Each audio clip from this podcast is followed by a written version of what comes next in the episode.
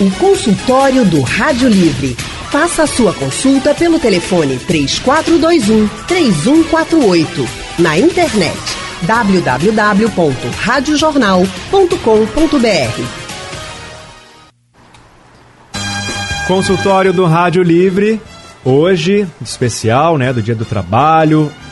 Muita gente está sendo afetada nesse momento de pandemia, porque há uma medida provisória, né, a medida provisória 936-936, que estabelece o programa emergencial de manutenção do emprego e da renda, e essas medidas alteraram algumas regras trabalhistas, né? Isso chegou para todos os setores da economia, e com essa medida provisória, o empregador pode reduzir a jornada, suspender o contrato e também reduzir o salário dos colaboradores. Anne. Pois é, viu, Leandro? E essas medidas aí foram tomadas para evitar demissões em massa. Mas depois da pandemia, a gente já tem dados aí de 5 milhões de brasileiros que perderam o emprego, né? Ou que pelo menos tiveram aí o salário bastante reduzido. Então são milhares de pessoas. E muita gente ainda tem dúvidas sobre essas regras, quais são os direitos né, do trabalhador. Por isso a gente vai conversar agora com o advogado previdenciarista e trabalhista, doutor Ney Araújo. Doutor Ney, muito boa tarde para o senhor. Boa tarde, Ana. Boa tarde, Leandro. Boa tarde para todos os ouvintes da nossa rádio, jornal. Vamos trabalhar? Vamos trabalhar. No dia do trabalho Vamos. a gente trabalha. Doutor Ney, boa tarde para você. Seja bem-vindo mais uma vez ao nosso consultório do Rádio Livre. E você que está escutando a gente, pode mandar sua pergunta pelo painel interativo, pelo nosso WhatsApp no 991478520 ou pode ligar para cá e falar diretamente com o Dr. Ney Araújo. Para começar, o trabalhador pode ter quanto de redução no salário e por quanto tempo, de acordo com a medida provisória? Melhor, é, começando, quero é, é, ressaltar né, essas dificuldades todas enfrentadas agora não só pelo empregado, como também pelo empregador e como pela sociedade no todo, devido a essa pandemia trazida pelo coronavírus. E hoje, Dia Mundial consagrado ao trabalho, nós não podemos esquecer que ele foi conquistado devido às grandes dificuldades que os trabalhadores enfrentaram. Então foi com muitas lágrimas, com muito sangue derramado, nós tivemos aí a conquista, por exemplo, de jornadas de trabalho compatíveis com a dignidade e com a capacidade humana, e você tem descanso como férias, tudo isso são conquistas de séculos. E, portanto, nossa homenagem aos trabalhadores. No tocante à redução da jornada de trabalho, trazido aí por medida provisória para o enfrentamento dessa pandemia, portanto, foi tomada assim como medida emergencial, como você bem ressaltou, ela pode ser efetuada no percentual de 25%, 50% ou 70%, sendo possível fazer isso por até três meses. Esse percentual de redução de 25%, 50% ou 70%, ele será pago pela União, com base no seguro-desemprego que este empregado receberia se demitido sem justa causa estivesse. Em contrapartida, para o pagamento desse benefício, o, é exigido que seja concedida a estabilidade aos empregados. Ou seja, imaginemos que ele vai entrar numa redução aí de três meses é, da jornada, ou de 25, ou de 50, ou de 70, não importa. Ele terá garantido a estabilidade durante o período em que estiver reduzido e durante o período posterior no mesmo quantitativo. Então, se for reduzido em três meses, ele terá uma estabilidade garantida por seis meses.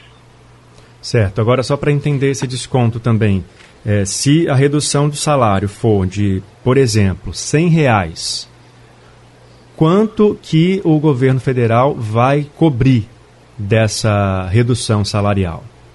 Bem, o governo, como eu disse, ele, ele entra com 25%, 50% ou 70% da redução. Então imagina que o, o salário do empregado era de dois mil reais. Se for reduzido em 50%, a empresa terá que pagar 50% e o governo 50% também. Então... Entretanto, entretanto oh, Leandro, uhum. esses 50% que o governo pagará será com base no seguro-desemprego que essa pessoa receberia. O valor do seguro-desemprego é entre R$ 1.045 no mínimo e no máximo de R$ 1.813,03. Então, quanto mais alto for o salário do empregado, haverá uma perda. Eu vou dar um exemplo. Imagine um salário de R$ reais, em que o, houver uma redução aí de 70%. Então, o empregador terá que pagar 30%. 30% de 3 mil são 900 reais.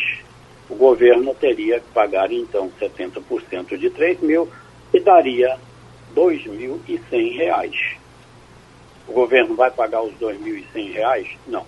Ele vai pagar R$ 1.813,03, que é o valor máximo do seguro-desemprego. O empregado deixa de ganhar R$ mil reais e passa a receber R$ 2.713,03 durante um mês, dois meses ou três meses, como for determinada a redução no acordo. Acaba tendo mais perda real quem recebe mais, né? Mais. Quem ganha mais. Quem certo. recebe um salário mínimo, Leandro, não terá perda. Uhum. Quem recebe um pouquinho acima do salário mínimo também praticamente não, não haverá diferença. Né? Então vai havendo perda na medida que sobe o salário. É certo. uma forma de que todos não é, participem, colaborem e para o enfrentamento dessa grande crise, que é uma crise não nossa, né? ela é mundial.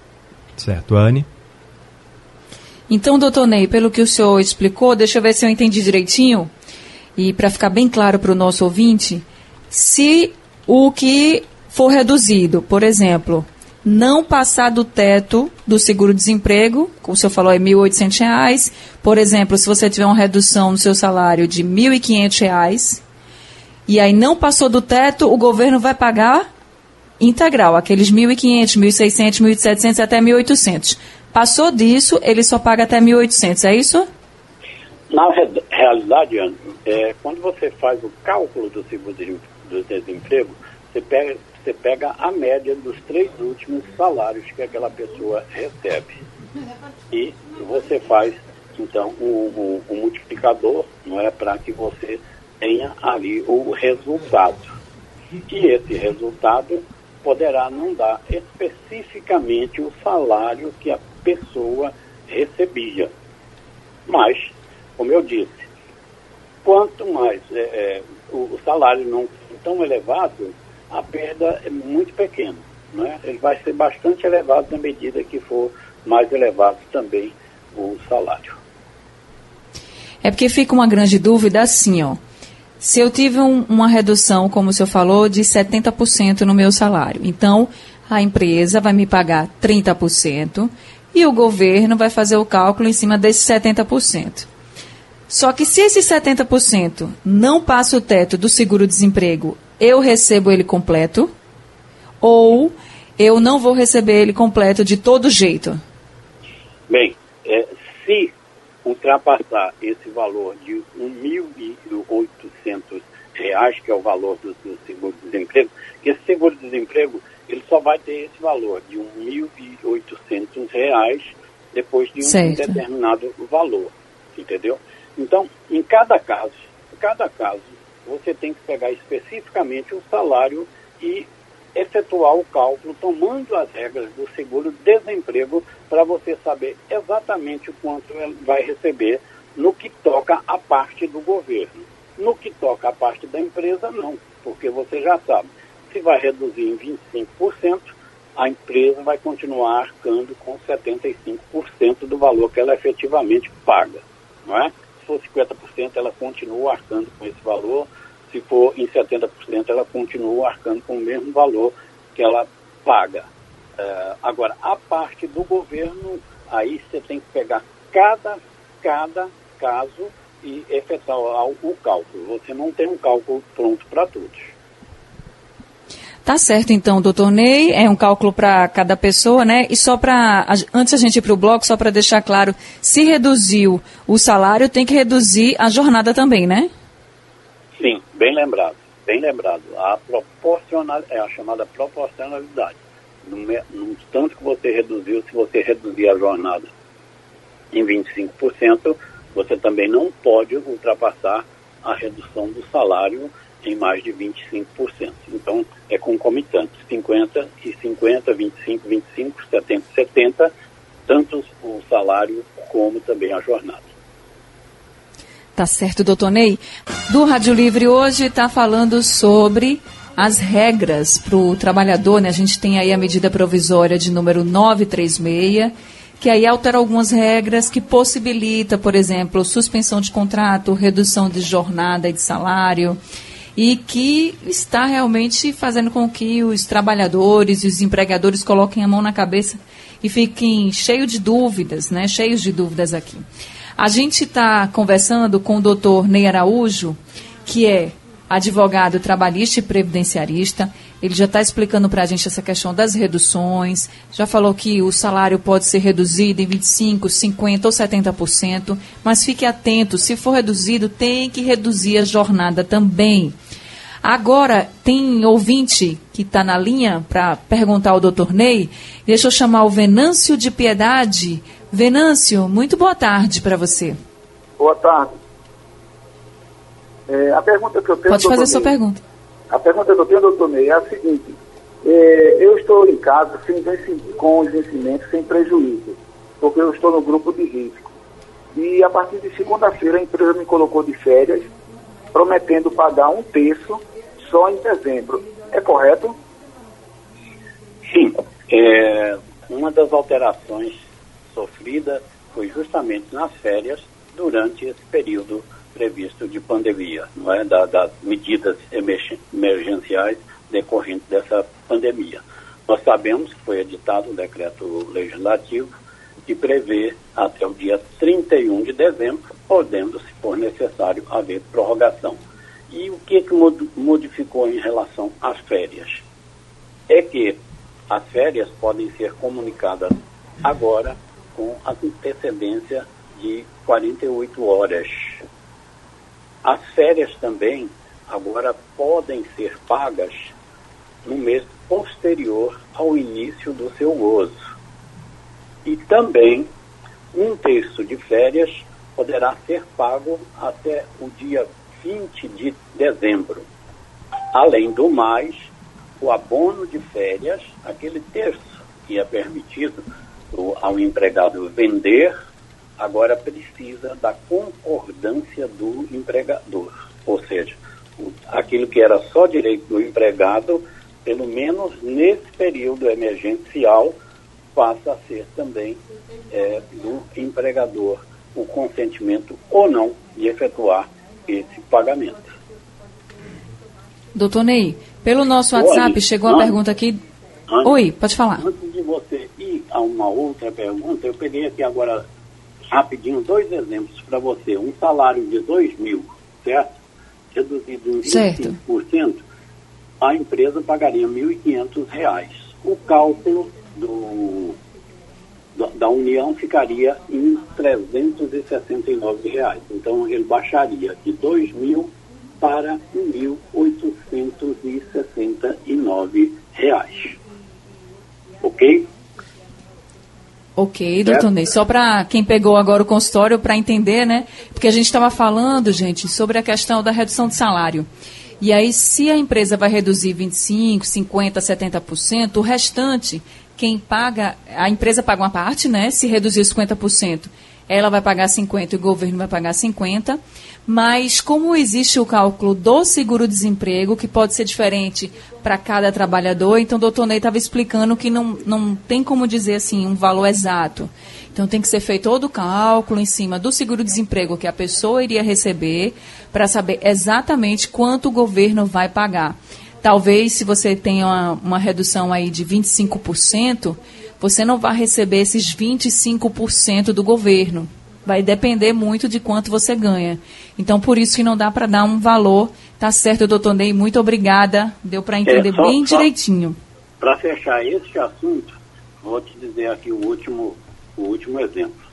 Esse mesmo salário de dois mil reais, sendo que a redução agora não vai ser de 25%, como nós vimos, vai ser de 50%, certo? Então a empresa tem que pagar os mil reais e o governo tem que pagar 50% de acordo com o valor do seguro-desemprego, o que dá R$ 739,94. Então, cairia de R$ 2.000 para R$ 1.739, ok? Acho que agora ficou bem claro, né? Ok, ficou sim, doutor. Isso é sempre maravilhoso. Tem uma pergunta aqui pelo WhatsApp do Jackson, porque o Venâncio falou de férias. E aí o Jackson mandou essa pergunta pelo nosso WhatsApp dizendo o seguinte, que um amigo está no grupo de risco, entrou de férias em março e não voltou mais. E que esse amigo está com medo de ser demitido ou de ter comprometimento no salário. Aí ele pergunta se o fato dele estar no grupo de risco, ele está de férias e não ter voltado, o que, que pode acontecer com esse trabalhador? Fim das férias, ele tem obrigação de retornar ao trabalho. Se a empresa não estiver funcionando por determinação do governo, por exemplo, tem as medidas aí de isolamento, em que determinadas empresas não podem funcionar. Então, ele vai ficar em casa recebendo. Né? Se ele tem algum problema de saúde, ele deverá então procurar um médico para que dê a ele um laudo, né, um atestado informando o período que ele deva ficar afastado. Nos dois casos, ele não teria prejuízo do salário. Ou também pode fazer uma proposta aí de, de, de, de, de suspensão do contrato de trabalho se a empresa é, dessa forma desejar, porque aí se trata de um acordo. Então, são algumas alternativas que ele tem para superar esse momento. Só em casos, em casos graves, graves, não é? o trabalhador poderia resistir uma ordem de trabalhar. Quais seriam esses casos?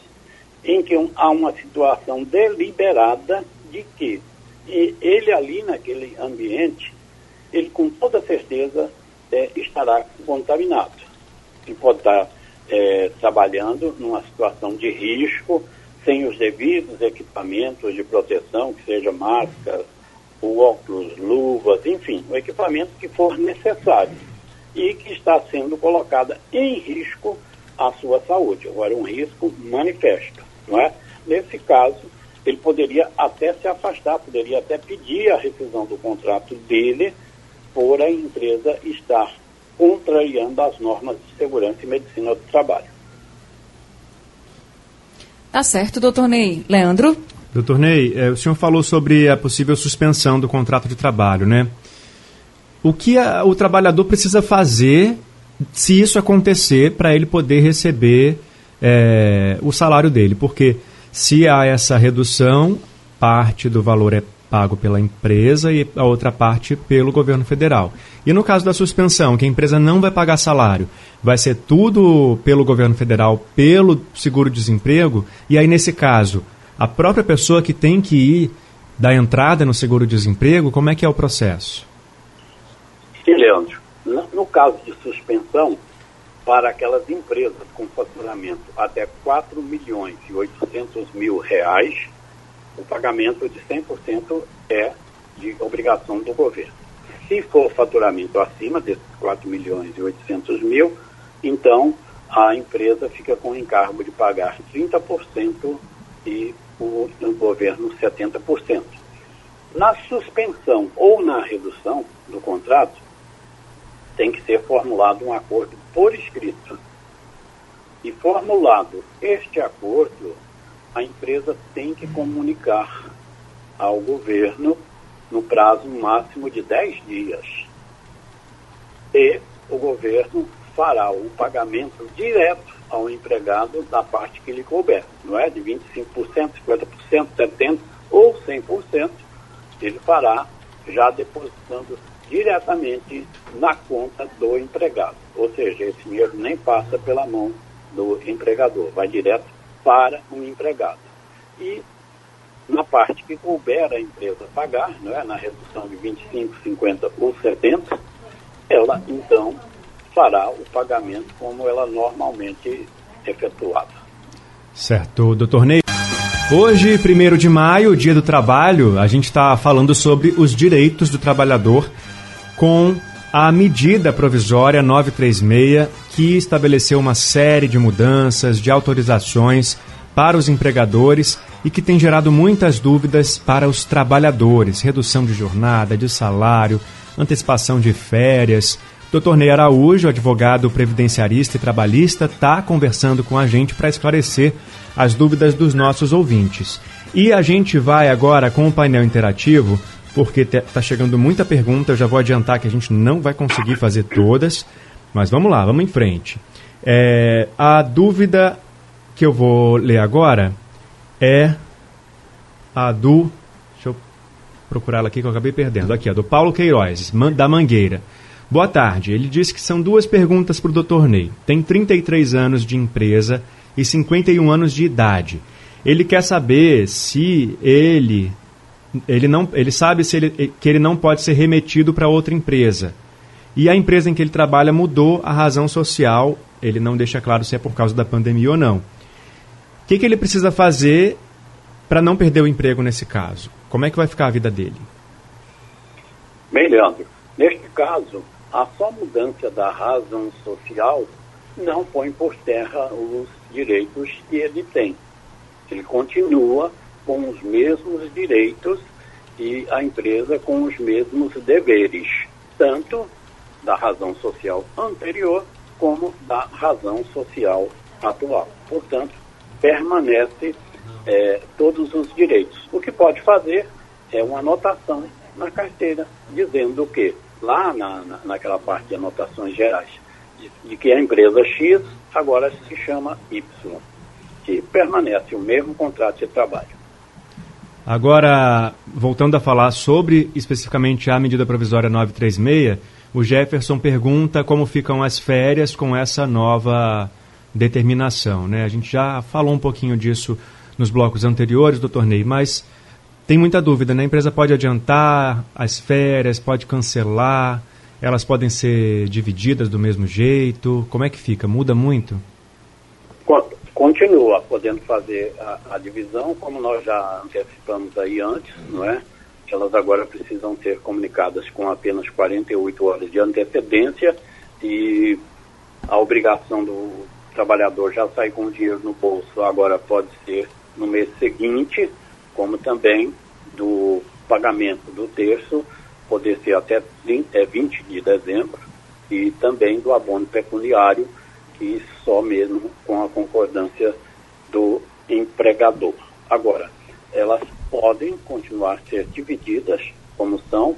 Inovação é que pode haver antecipação de férias, ou seja, mesmo que a pessoa ainda não conquistou o período de férias, elas poderão ser antecipadas.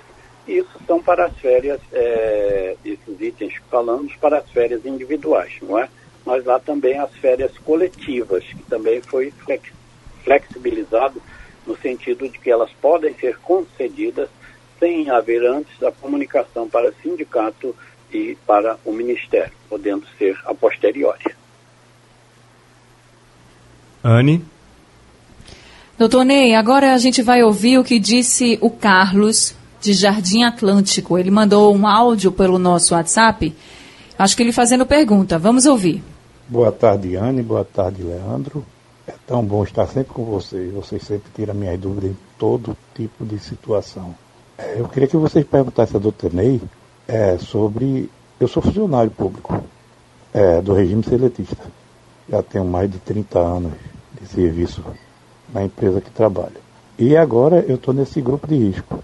É, se o governo quiser é, acabar com o nosso contrato, a gente vai ter todos os direitos antigos que a gente tinha ou pode mudar alguma coisa? Bem, para o Carlos, caso, obrigada pelo carinho, viu? Doutor Ney, pode responder, desculpa.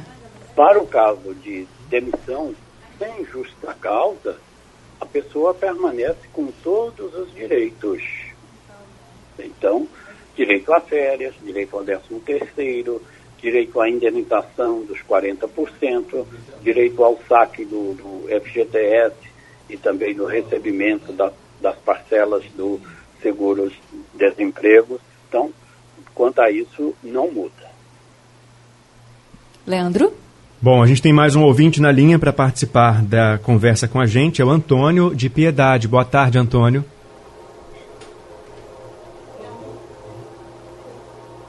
Temos o Antônio, ainda caiu o Antônio. Vamos tentar então estabelecer o contato com o Antônio, ver se ele liga de novo. Mas enquanto isso, a gente segue aqui com as dúvidas que chegam pelo painel interativo. Vamos para dúvida, não sei se é o mesmo Antônio, mas é o Antônio de Campinas, é, não, de São Paulo. Ele está ouvindo a gente lá de São Paulo. De que forma o pagamento é feito pelo governo? Cai na conta corrente do trabalhador acho que essa pergunta se amplia, doutor Ney, tanto para o caso da suspensão quanto para o caso da redução, né? Correto, porque em todas as duas, não é? Deverá ter uma parte paga pelo governo, né? Uma parte ou no todo, não é? Como já vimos, é, na redução de 25%, 50% ou 70%. E na suspensão de 100%, não é? Ou de 70%. E nesse caso, como eu disse, esse dinheiro não passa pela mão do empregador ele vai para a conta do empregado. Então, nesse acordo que é elaborado entre empresa e empregado, já deve constar a conta bancária do empregado para que, por meio dela, o governo faça o depósito. É, Anne e Leandro, acho que tem um, um assunto aqui importantíssimo, vou falar nele rapidamente, porque é, está dentro dessa medida provisória, a Fica à vontade. de 27, é que suspendia os, o, o direito do trabalhador pleitear como acidente de trabalho a doença causada pelo coronavírus. E o Supremo Tribunal Federal decidiu essa semana e é, pela suspensão desse artigo. Então, se o trabalhador realmente for vitimado no trabalho por essa doença, ela poderá sim ser caracterizada como um acidente de trabalho. Isso tem uma importância muito grande, porque o período que ele ficar afastado, ele terá os depósitos do FGTS, ele terá garantido também, depois que cessar, o benefício dele de, de auxílio doença acidentário, um ano de estabilidade, e se for o caso de um trabalhador perder a vida, a pensão da viúva também sofre uma alteração importantíssima, porque se não fosse reconhecido o acidente, sendo ela, ela receberia somente 60% do valor. E se for reconhecido como um acidente, a causa daquela morte, acidente de trabalho, claro, ela passa a receber não 60%, e sim 100% do valor da pensão por morte. Tá certo, doutor Ney. Infelizmente, nosso tempo acabou, né? Quando a gente tem assim um assunto muito bom, o tempo passa que a gente nem percebe. Mas, doutor Ney, eu queria saber do senhor se o senhor topa na próxima segunda-feira também nos conceder uma entrevista aqui no Rádio Livre, porque aí a gente consegue responder as perguntas dos nossos ouvintes que mandaram áudios e também mensagens, mas a gente não conseguiu responder. Segunda-feira o senhor pode conversar com a gente? Será um prazer, Ana. Será um prazer estar com você, com o Leandro, com todos os ouvintes, não é? Agora que, eu, que a gente começa a tomar gosto, acabou o programa. Né? Verdade. Então tá combinado, gente. Para quem mandou áudio, para quem mandou mensagem pelo painel, pelo WhatsApp, a gente vai salvar todas aqui. E segunda-feira a gente vai responder essas perguntas com o doutor Ney Araújo no Rádio Livre. Doutor Ney, muito obrigada, viu, por esse consultório. Obrigado, muito doutor Ney. Muito obrigado e um, um bom final de semana para todos. Até segunda-feira, se Deus quiser. Até segunda-feira. Até segunda, doutor Ney. Rádio Livre está ficando por aqui, mas a gente volta segunda-feira, às duas horas da tarde, com muita informação e prestação de serviço para vocês. Bom final de semana, bom feriado e fiquem em casa. A produção do Rádio Livre é de Gabriela Bento. Trabalhos técnicos de Edilson Lima e José Roberto Cabutanga. Editora executiva de Ana Moura, direção de jornalismo é de Mônica Carvalho. Vem aí o balanço de notícias com Wagner Gomes e Felipe Vieira. Uma boa tarde para você. A gente volta na segunda-feira. Muito obrigado pela sua companhia. Música, esporte, notícia. Rádio Jornal. Rádio Forte. Sugestão ou comentário sobre o programa que você acaba de ouvir, envie para o e-mail ouvinte@radiojornal.com.br ou para o endereço Rua do Lima 250, Santo Amaro, Recife, Pernambuco.